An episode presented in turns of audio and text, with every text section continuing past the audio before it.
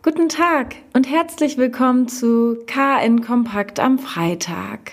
Kurz nach Ferienende häufen sich an Schleswig-Holstein-Schulen die Corona-Probleme. Laut Bildungsministerium gibt es an 16 Schulen Infizierte oder Verdachtsfälle. Schüler einzelner Jahrgänge seien in Quarantäne, bis die jeweiligen Testergebnisse vorlägen. Allein in Kiel sind drei Schulen betroffen. Weitere Fälle melden Schulen aus Lübeck, Rendsburg-Eckernförde, Dithmarschen, Steinburg, Schleswig-Flensburg und Segeberg.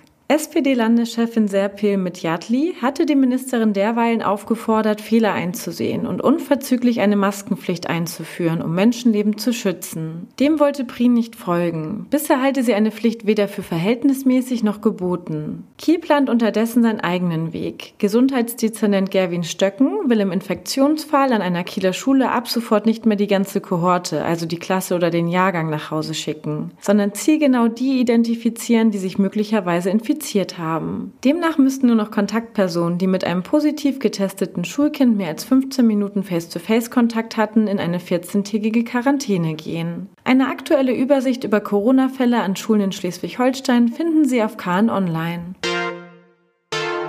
Die Schnittverletzungen waren lebensbedrohlich. Ein 23-Jähriger ist am Mittwochabend in Kiel in Höhe der Kreuzung Schützenwall-Ringstraße von zwei Männern angegriffen worden. Sein Zustand stabilisierte sich erst im Krankenhaus. Aktuell besteht keine Lebensgefahr mehr, teilte die Polizei Kiel mit. Die beiden Angreifer seien nach der Tat zu Fuß von der Kreuzung nahe des Exerzierplatzes Richtung Innenstadt geflohen und ließen einen Einkaufswagen am Tatort zurück. Die Polizei fahndete mit mehreren Streifenwagen. Erfolglos.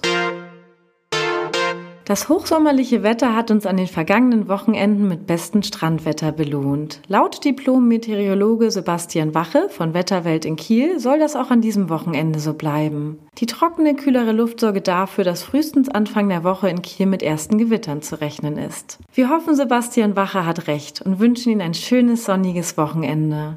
Weitere Neuigkeiten aus Kiel, Schleswig-Holstein und der Welt finden Sie jederzeit unter kn-online.de.